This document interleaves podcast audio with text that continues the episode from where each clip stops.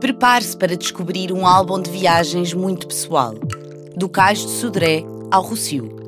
Acompanhe o artista Daniel Blau Fuchs por este arquivo de memórias cristalizadas com nitidez fotográfica, revelando alguns segredos de Lisboa, enquanto outros ficam a pairar na memória da cidade. Comece este passeio sonoro no British Bar e siga pela Rua do Arsenal, Terreiro do Passo e Rua do Ouro, espreitando também lugares periféricos à solta nesta narrativa livre que não obriga a um caminho linear. Deixe-se levar por esta conversa, onde as pausas nas palavras propõem paisagens sonoras para deixar as memórias a ressoar dentro de si.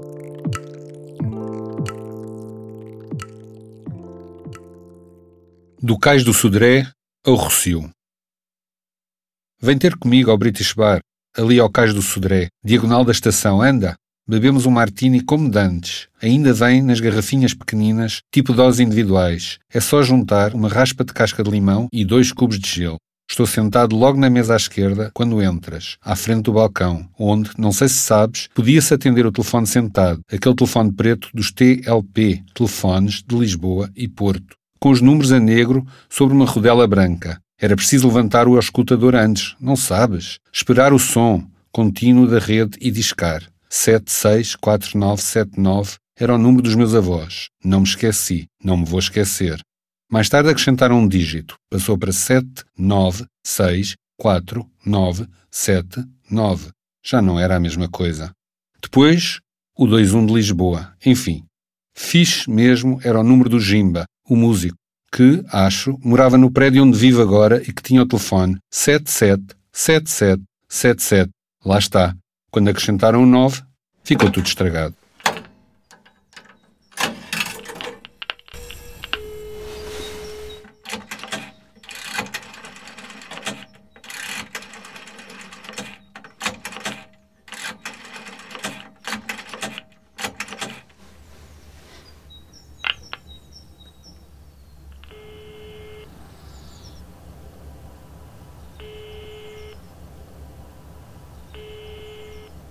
O British Bar abriu em 1911 e foi ponto de encontro de marinheiros e escritores, entre outros náufragos. Para mim, foi escritório durante algumas tardes de uma larga temporada em que aproveitava o aparelho telefónico ao balcão, a 12 escudos, se recordo bem, para ligar para essa maravilha da técnica que era o atendedor de chamadas com comando à distância e que me devolvia as vozes gravadas de quem me tinha telefonado e deixado mensagem entretanto.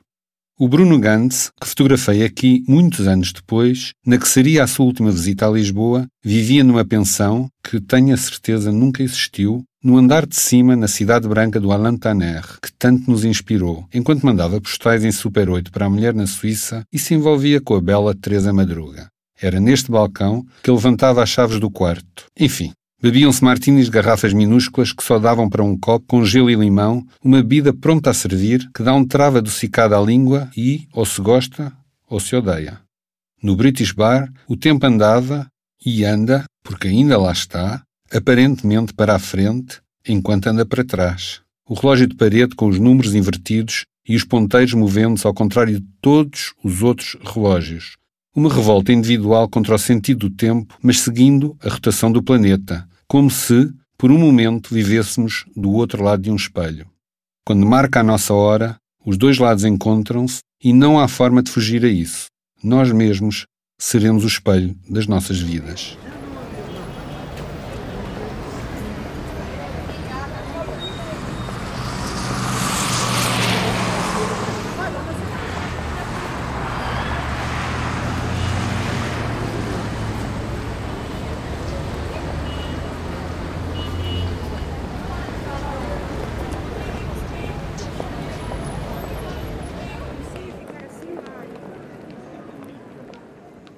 É verdade que o British hoje parece mais uma espanholada do que um pub inglês, com aquelas traves de madeira na parede e sempre com a música aos berros, como aliás em toda a parte. Já nem sequer tens a luz que entrava ao fim do dia pelas portas de vidro fosco. Mudaram os vidros. Por que é que tudo hoje tem de ser tão transparente? Pergunto-me. E restauraram o navio pintado na montra. Já não mostra tanto os sinais do tempo. Tinha um belo craquelé. Tenho algures uma fotografia disso. Mas com este sol constante vai rapidamente ficar tudo igual. Tudo envelhece nesta cidade, por mais alumínio que usem. Vamos para a rua então, até à Rua do Arsenal, onde se vendem ainda bacalhaus pendurados do teto, azeite em lata e limpa-pratas da marca Coração, misturado tudo, claro, com postais e bugigangas turísticas vindas do outro lado do planeta, da China, o país sem memória, onde são, no entanto, fabricados todos os recuerdos do mundo. No lado oposto da rua, olha ali, era o bar americano. Isto até se poderia quase chamar a Rua dos Aliados, em vez de ter o nome de um bombeiro herói. Mas faltam os franceses, que agora não faltam em mais lado nenhum da cidade, e os russos, que também cá existem. Também houve aqui, do outro lado do British, mas já ninguém recorda, nem eu, que só conheço fotografias, um London Café and Restaurant, ao lado dos bilhares do Bar Califórnia, que atravessava o edifício e onde se almoçava quase quase como em casa de um lord inglês. Estou a exagerar, eu sei, mas pelo menos ainda se usavam guardanapos de pano.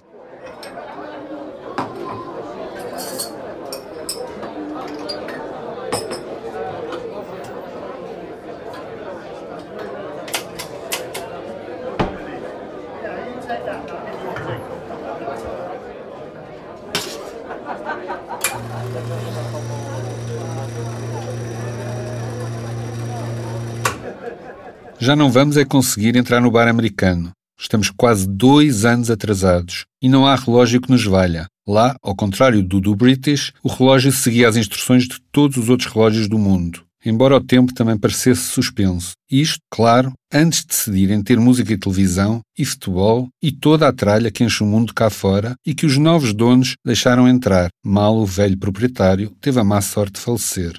Fundado, sim, fundado, como escreve para as instituições, em 1920 passei lá uma ou outra tarde sozinho com um livro e uma bebida, com uma ou outra pessoa e uma bebida, ou mesmo com o Pedro Cabrita Reis, artista grande, na altura não tão grande, e uma bebida ou duas.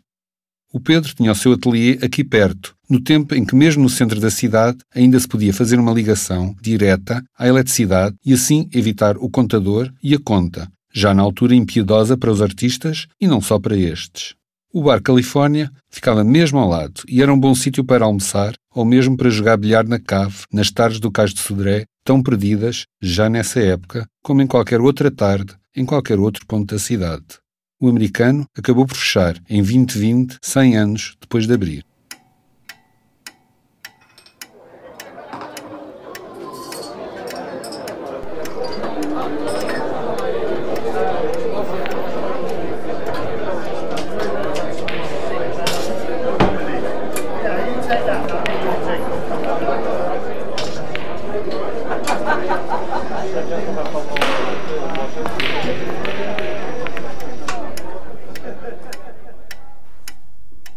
Não vês aqui é Marinheiros. Como se via há uns anos, esta rua, tão perto do Porto e dos bares ali debaixo da ponte do Rua do Alecrim, estava cheia deles. Mas agora o Porto já não é bem Porto. Ainda há umas semanas atrás fui ali ao Cinema Ideal, no Chiado, não é longe daqui. Fui ver um filme brasileiro, O Terra Estrangeira, filmado em parte aqui perto, perto da Ribeira. Desculpa, do Time Out Market. Noutra era quase, em 1995. E a quantidade de barcos e guindastes que vês e ouves não foi assim há tantos anos assim, mas não tem nada a ver com agora. Agora está tudo limpinho e arrumado. Não há espaço para o caos, como também não há espaço para os cabo-verdianos e para os angolanos e para os remediados em geral.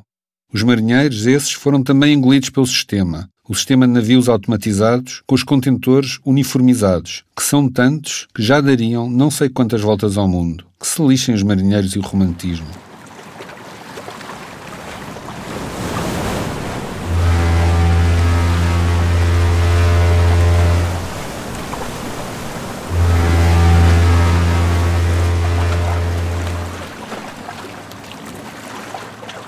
Houve um tempo em que se avistavam a miúdo marinheiros em Lisboa, algumas vezes às dúzias, outras às centenas, quando um barco ancorava no cais. Eram portugueses, ou americanos, ou russos, ou mais recentemente coreanos do Sul. Os bares do Cais Sodré enchiam-se, e não só as prostitutas se alegravam com o negócio mais rápido e mais rentável, como também as meninas de bem se encantavam com as fardas azuis às riscas brancas ou com as fardas brancas às riscas azuis. Eram os marujos, Hoje são raros, mas quando vejo um, penso sempre no Mário Cesarini e nas suas tropelias. Chamemos-lhe assim. Ainda no outro dia, no restaurante Faz Frio, ali ao Príncipe Real, agora Tasca Gourmet, escutei o empregado todo fano, todo ele gourmet também, a informar alguns clientes incautos de que a tosca escultura de um marinheiro que lá existe há décadas, se não mais, tinha sido esculpida pelo próprio poeta Cesarini. Eu ri-me e disse-lhe, meu amigo, o Cesarini fazia marinheiros, não há qualquer dúvida disso, mas não o fazia em madeira. Houve até um dia em que uma revista qualquer tinha supostamente tudo combinado para eu ir fotografar, a certa hora da tarde, o poeta na sua casa, perto de Sete Rios. Eu fui, mas quando cheguei ao seu andar, deparei-me com uma folha branca A4 afixada na porta com um Já disse que não quer fotografias, obrigado! Assinado Mário Cesarini, com a esferográfica em letras grandes, azul marinho.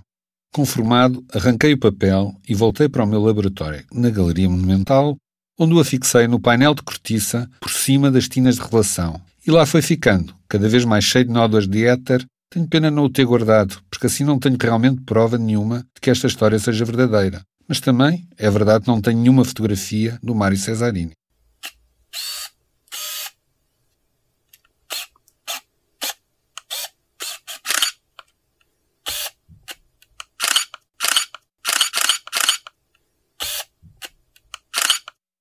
Ali, por baixo deste arcozinho, fica a Rua dos Bares de Má Fama, então bares de marinheiros cheios de mulheres duvidosas, como se dizia, embora não pareça que houvesse qualquer dúvida em relação a elas.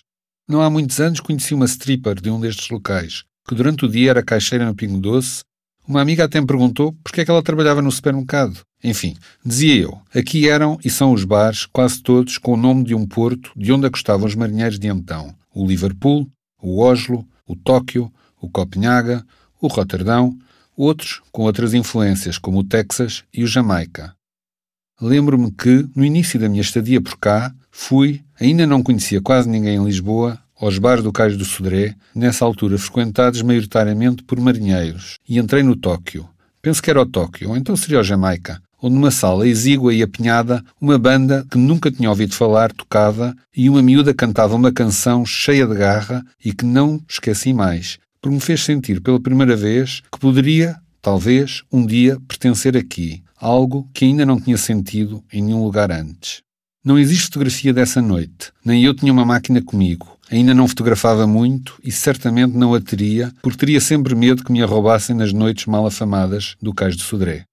Penso que nunca cheguei a fotografar este grupo, ao contrário de muitos outros. Mas, se fechar os olhos, vejo ainda a fotografia que poderia ter tirado dos Rádio Macau com uma jovem Xana agarrada ao microfone e cantando para mim, enfim, para a audiência, a canção com o título Bom Dia Lisboa.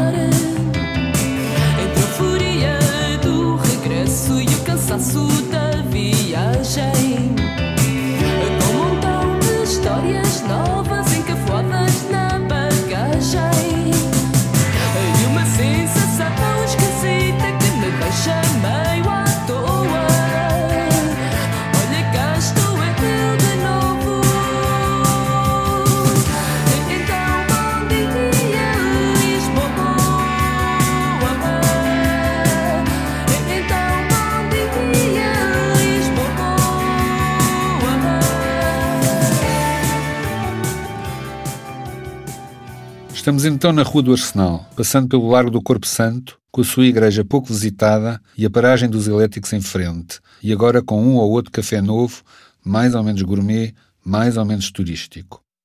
Lá adiante, na rua, ainda tens a mercearia do Arsenal e o Rei do Bacalhau, e o dito Arsenal do outro lado, uma parede que parece não ter fim, mas há de ter, onde antes ficavam as caixas postais dos correios, uma série de cubículos metálicos numerados com uma janelinha para podermos antecipar o conteúdo antes de abrir com a respectiva chave, e que delícias de lá por vezes saíam. Algumas inesperadas, outras menos. Algumas boas, outras menos. No tempo em que as pessoas escreviam cartas e postais umas às outras e faziam-nos circular por via terrestre ou aérea missivas de outros mundos, cartas de amor e desamor, postais de lembrança, ou aborrecidas comunicações da companhia de seguros, coisas que não sabíamos o que eram antes de as abrir e ler, como hoje só os presentes embrulhados. Por tudo mais, perdeu o suspense cinematográfico. Sabemos quem nos telefona antes de atendermos, lemos o e-mail de uma só vez, sempre curto e sem cerimónias, no momento em que abrimos a caixa, a caixa, ah, mais as mensagens telefónicas, são outras formas, talvez até melhores porque mais práticas, mas são já como um bombom desamparado, sem termos de um desembrulhar da prata, como se fosse atirado diretamente para a nossa boca. Bom, bom, sem dúvida, mas sem o demorado momento de antecipação, da escolha de onde e de quando abrir a carta, ali logo, na rua em frente à estação dos Correios, ou mais lá ao fundo ao sol, em frente ao rio, ou talvez só no café, ou mesmo só amanhã, ou talvez nunca. Nada substitui o mistério do envelope fechado. O apartado do Fernando Pessoa era 147. O do meu avô mais próximo da porta, o 2785, desta Lisboa 1000, como era conhecida postalmente na altura. Depois ficou para mim, até que os CTT decidiram-nos mudar de sítio e eu passei a ter de rastejar como um soldado no chão para lá chegar e aí mandei os correios à fava.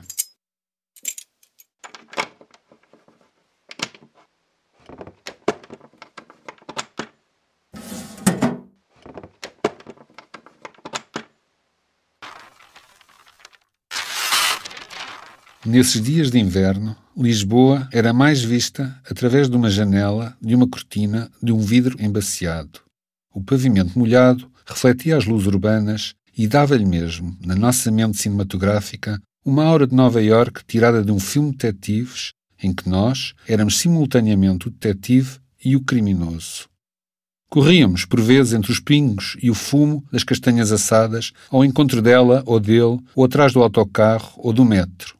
Tudo brilhava da chuva e eu até recebia postais e cartas no apartado 2785, cuja escrita azul esborratava enquanto eu os lia e relia debaixo de uma entrada de um prédio. O cinza do céu fazia sentido e refletia-se, como as luzes no pavimento, no meu estado de espírito. Não sabia, então, que a juventude é, de certa forma, desperdiçada nos jovens.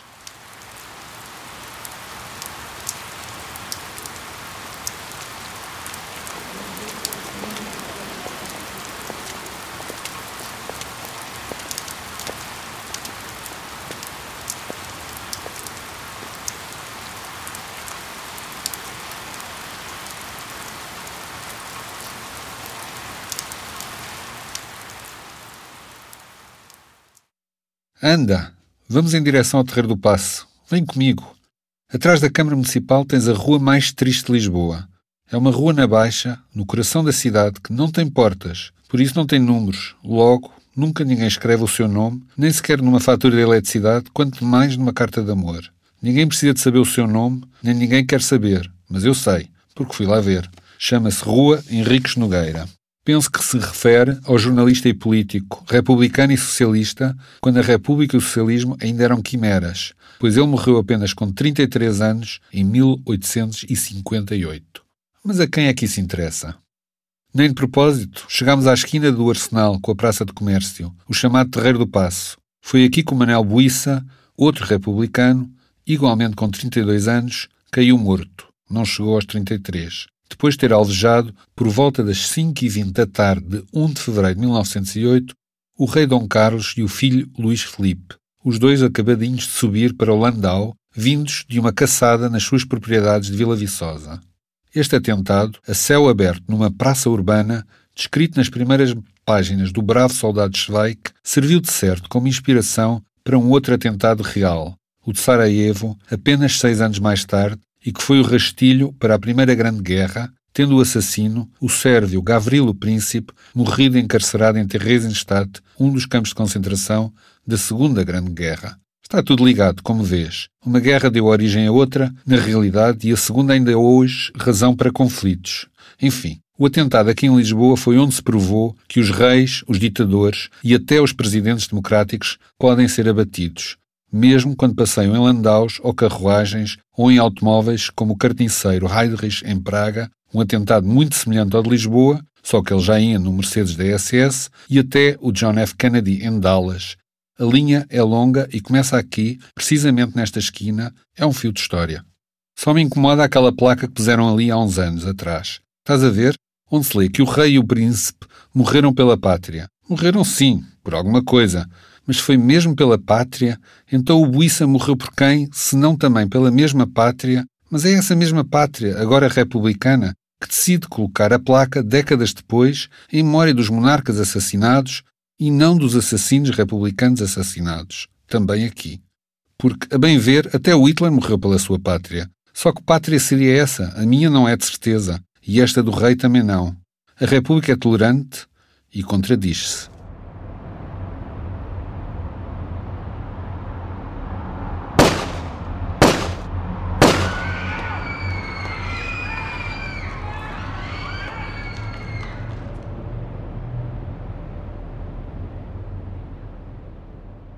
Na esquina desta mesma placa, em cima da entrada da estação dos Correios, ainda há uns anos estavam colocadas em letras metálicas as palavras correio, telégrafo e telefone. Se olhares, ainda vês as sombras delas, como fantasmas.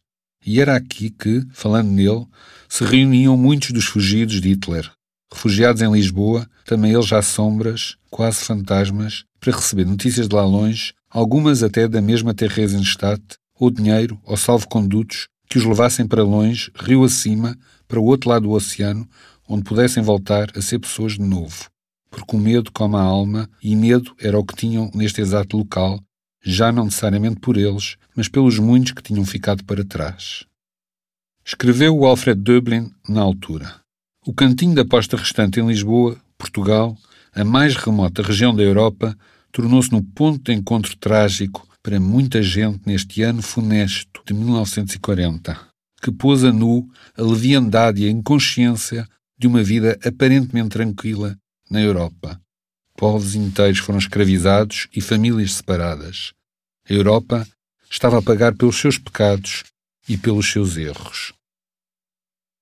E nós, refugiados e filhos desta Europa, nós estávamos aqui em Lisboa e esperávamos, pela boia de salvação, que alguém nos lançaria do outro lado do oceano.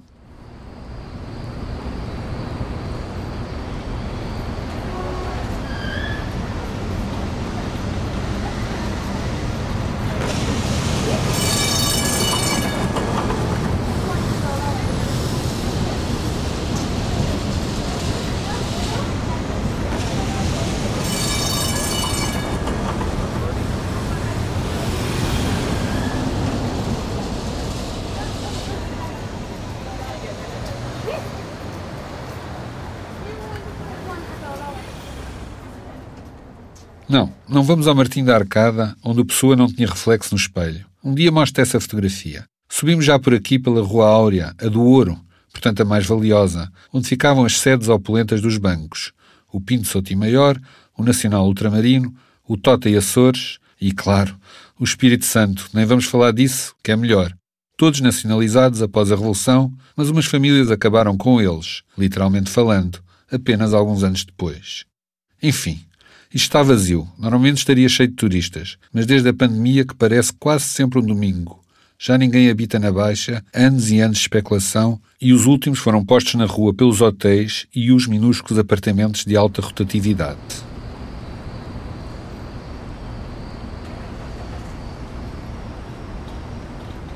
O domingo, nada se mexia em Lisboa. Nenhuma loja abria, quase todos os cafés mantinham as portas cerradas não havia trabalhadores a irem para nenhum local de trabalho e raros eram os transportes públicos que circulavam. Nesse dia da semana, Lisboa era um deserto e ansiávamos por uma cidade que não dormisse nunca, ou que pelo menos não estivesse de roupão o dia todo. Se fosse inverno, então pairava uma letargia no ar, como uma nuvem cinzenta de vácuo, tal como nós, sem sítio para ir ou algo para fazer. O domingo pertencia às famílias, e essas iam à igreja, e nós não tínhamos igreja e alguns nem família tinham ou evitavam ter, porque nessas idades queremos estar longe do sítio de onde viemos, ainda faz muito pouco tempo desde que de lá saímos. As memórias não são realmente memórias, essas só vêm mais tarde, mas antes, experiências cravadas na pele delicada da juventude que era a nossa. Por vezes íamos à cervejaria Trindade comer um bife com ovo a cavalo e batatas fritas porque essa sim estava aberta ao domingo, servia até tarde, à tarde, e só mesmo um bife nos faria recuperar algumas das forças perdidas em tantas noites seguidas mal dormidas. Os domingos em Lisboa eram os domingos de uma aldeia, e o futebol, preenchia muitos desses domingos para muita gente, não desinteressava mesmo para nada. A bola colocada coluna, deu para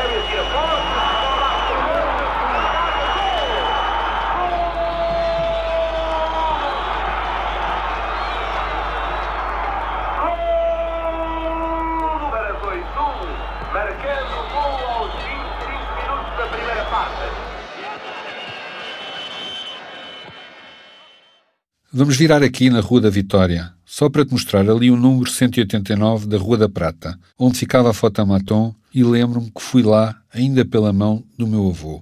Talvez fosse para o meu primeiro bilhete de identidade ou outra certidão. Sei que era pequeno e foi, provavelmente, antes de aparecerem as cabines automáticas nas estações do metro, mas não tenho bem a certeza disso, porque também me lembro que houve um dia em que fui com a minha avó ao Jardim Zoológico e a cabine estava avariada e não parava de cuspir fotografias e ainda tenho alguma dessa série infinita de caretas a dois. Enfim, talvez a razão de irmos à baixa expressamente para tirar estas fotografias fosse a muito melhor qualidade destas ou a garantia de que eu não faria caretas nesta ocasião solene. Sei que entramos na loja, imersa numa semi-obscuridade de uma tarde quente de verão, o meu avô atrás de mim, num dos seus fatos da Fati, a alfaiataria ali perto da igreja de Nossa Senhora de Fátima, e, quando os meus olhos, cheios de luz branca da calçada, começaram a habituar-se ao ambiente do interior da loja, pensei de veras que estava a ver a dobrar, como se existisse um espelho do meu nariz até lá ao fundo. Mas não.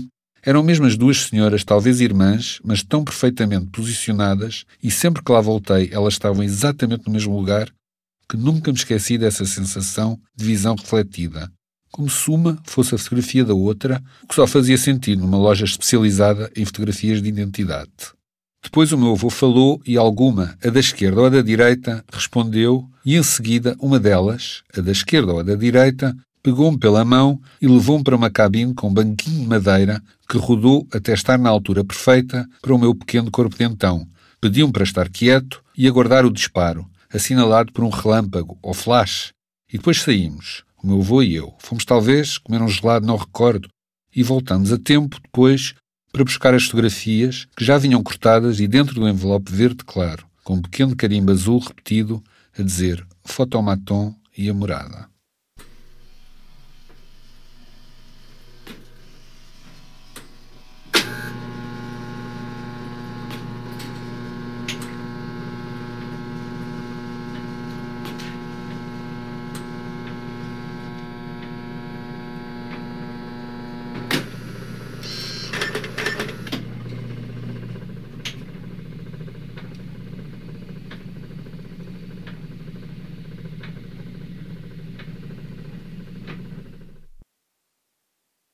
Chegámos ao Recio, oficialmente a Praça Dom Pedro IV, que está supostamente lá em cima do enorme plinto, a coluna majestosa.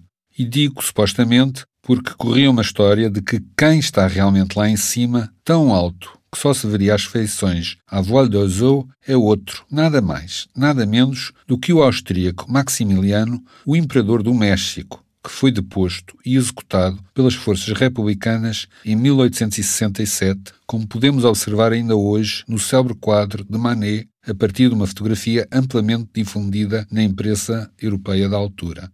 Sim, uma fotografia da própria execução. Já tenho, portanto, duas fotografias para te mostrar mais tarde, e já vamos em um imperador morto, um rei morto, um arquiduque morto, um príncipe herdeiro morto, um carniceiro da SS morto, um presidente morto, todos estes mortos neste tão curto passeio, fora os assassinos assassinados, podemos aqui adicionar ao buiça o Lee Harvey Oswald, também ele um assassino assassinado. Mas voltemos ao Rossio, onde ali na estação também assassinaram o presidente Sidónio Paes. Desculpa as voltas que isto dá. Voltamos à estátua do também imperador Dom Pedro, outro europeu, tal como o austríaco, imperador lá nas Américas, a quem homenagearam com esta estátua na principal praça do país em 1870, três anos depois da morte de Maximiliano, cuja estátua, ao que dizem, estava sem cliente, alguns numa fundição, e que assim terá sido aproveitada para aqui, de certo a um preço mais em conta e a uma elevação em que só os pombos saberiam a verdade. Olha, se não é vero, é bene trovato, como dizem os italianos.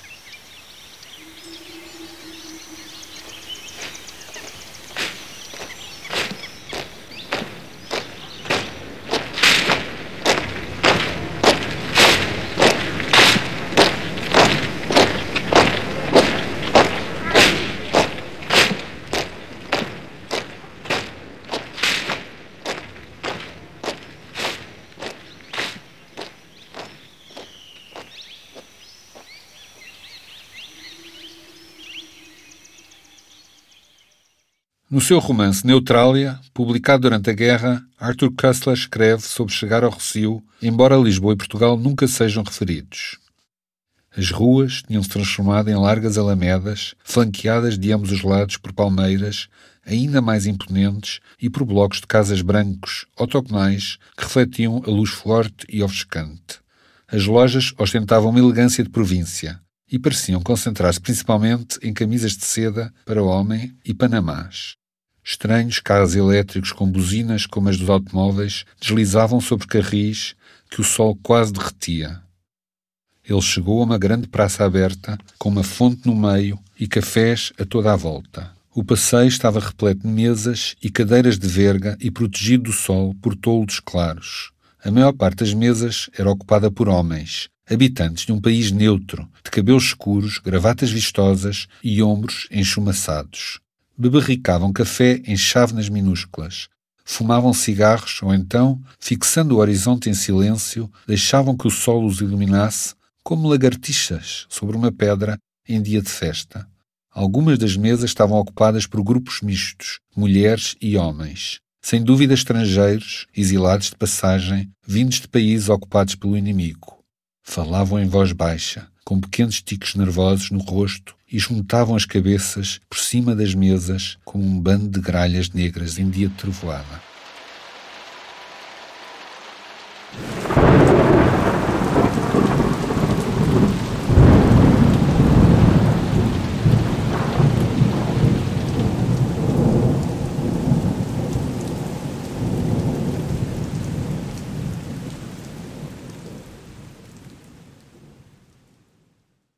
O Rocio foi o centro do país e o centro desta aldeia. Em seu redor existiam os vários cafés, onde discutia política e negócios, e onde as mulheres, até chegarem as refugiadas que levaram as cadeiras lá para fora e iniciaram as planadas, não entravam. A Suíça, recentemente encerrada, o gelo que reabriu, a brasileira que já só está no Chiado e outros já esquecidos como o Chave de Ouro, que recordo o meu avô apontar o edifício, já então substituído por um banco. Aí se encontravam muitos dos refugiados para conversar, trocar informações, comprar passagens, mas acima de tudo, esperar. Segundo disseram ao meu avô, logo na sua primeira visita, a maioria dos empregados do café trabalhava para a Polícia de Estado.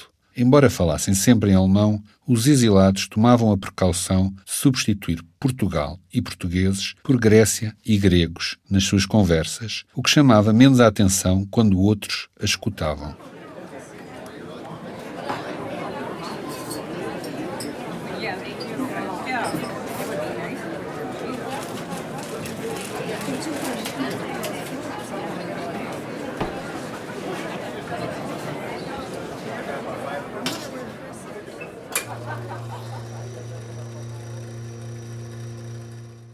Mais abaixo, em frente ao Café Nicola e ao Hotel Metrópole, sucedeu um dos episódios mais assustadores para os refugiados em Lisboa durante a guerra.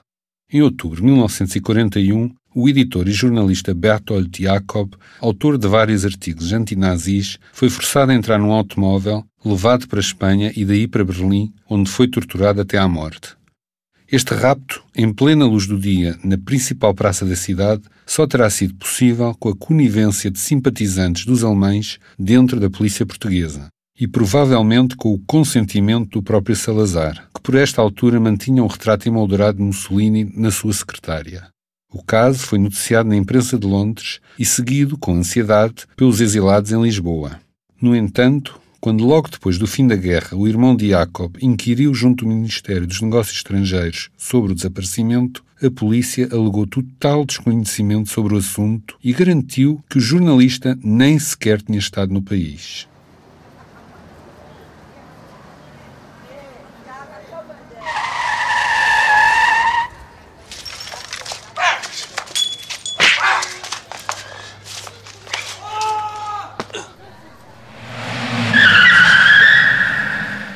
Vês como caminhar numa cidade é como caminhar entre fantasmas e entre sombras desses mesmos fantasmas? Esta cidade, como qualquer cidade deste mundo, é um arquivo no qual vivemos, no qual nascemos. Atravessamos as suas ruas, que são as mesmas que tantos atravessaram antes. Entramos em edifícios que contêm tantas histórias esquecidas. Cada esquina é uma ausência mais do que uma presença. é a ausência de todos os que aqui se encontraram. Se beijaram até, cujas vidas eram tão importantes para eles próprios como as nossas para nós. Pensamos sempre que somos o centro, mas o centro não se sustém. E um dia, também nós, seremos um fantasma, mas a cidade ainda permanecerá.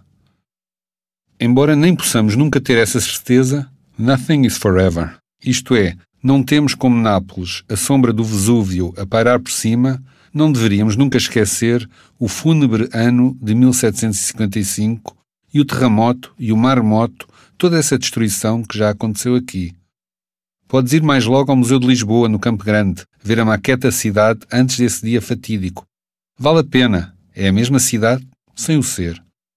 Quantos mortos, principalmente os que se achavam santos e que estavam nas igrejas da Baixa, afinal era dia de todos os santos, porque os pecadores esses, apesar do dia santificado, estavam nas tabernas e nos bordéis das partes altas da cidade, a moraria e a alfama de um lado e o bairro alto do outro, onde não só estavam bem mais altos do que a linha d'água, como as casas eram pequenas e não desabaram com a violência das grandes igrejas e dos opulentes palácios em cima das pessoas. O abalo que se estendeu à Europa, criado por este detalhe em que morrem os crentes e são salvos os pecaminosos, foi tal que Voltaire se tornou um cínico, como se lê nas suas aventuras do jovem Cândido e do mestre Pangloss, uma caricatura de Leibniz, e o filósofo Kant tentou explicar o fenómeno através de causas naturais em vez de sobrenaturais, como era o hábito até então. Pensamos as cidades como eternas, e realmente elas parecem o ser, mas será que um habitante de Lisboa de há dois séculos atrás reconheceria a Lisboa de hoje? Seria a mesma Lisboa para ele, sabendo nós que até o castelo é uma construção recente? E como será Lisboa depois de nós, depois do nosso tempo?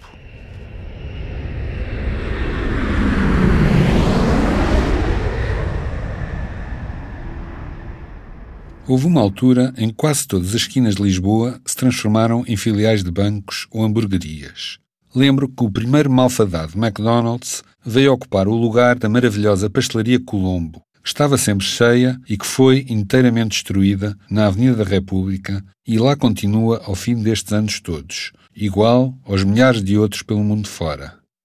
Assim, pastelarias, cafés e lojas passaram a ser da nova rede do Santander, do Crédit Lyonnais, da Caixa, do BES, do Soto Maior ou do Burger King e muito mais recentemente da padaria portuguesa, que num instante tinha mais de 60 filiais em Lisboa. Um feito que só se consegue, talvez, através de práticas comerciais seguras e práticas éticas duvidosas. Todas são filiais de uma nova religião pós-revolução, que veio, em muito, substituir o catolicismo de antes da Revolução. Uma fé em que o dinheiro e os produtos incríveis que podemos adquirir com ele, aparelhos de televisão, telemóveis, câmaras, automóveis de classe, etc., nos salvarão do desespero, da doença e ultimamente até da morte, porque ninguém morre realmente se existir um ficheiro com a nossa imagem em movimento lá gravada. E também acreditamos, porque nos ensinaram, que merecemos comer uma espécie de fruta durante o ano todo, mesmo sabendo que essa fruta só cresce aqui no verão. Depois, acreditando na mesma fé, transformámos as lojas numa espécie de ersatz de lojas. Comércio apenas para turistas de passagem e caçadores de falsos mementos. Edifícios inteiros dedicaram-se ao turismo de habitação ou hotéis com estrelas que não caíram do céu. Essa fé, que ainda muito deve em Portugal ao chamado cavaquismo, esse tempo maldito de progresso a todo o custo, irá, inevitavelmente, ter um fim. Antecipado por uma longa decadência e lentamente, rapidamente, as mesmas esquinas voltarão a ser pastelarias, cafés e lojas, indiferentemente, claro, dos tesouros que perdemos no entretanto. E os hotéis voltarão a ser prédios de habitação um dia. Só não perguntem quando isso será. Mas será. Dizia-te eu que a cidade é um arquivo e cada rua um armazém de memórias e que cada memória contém outro armazém de memórias, assim como armazéns de segredos atrás de armazéns de segredos, porque uma cidade é feita disso, memórias e segredos, e por mais memórias que vasculhes, mais segredos ficarão por revelar. E cada vez que alguém morre, perde-se, igualmente, um vasto arquivo de recordações pessoais e memórias urbanas.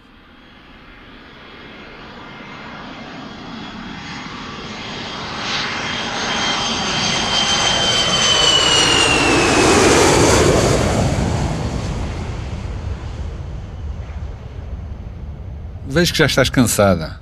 Não, eu sei que não é das pernas. Não andámos muito sequer, nem da cidade que nos fascina, mas dos ouvidos, da minha tagarelice. Nem te vou então contar do Teatro Nacional, nem da Ginginha Espinheira, ali no outro canto da praça. Eram galegos, sabias? Ainda conheci o Dr. Espinheira, que foi o médico que anestesiou Salazar depois da queda da cadeira. Mas estás cansada. Vou-te poupar. Combinamos no outro dia.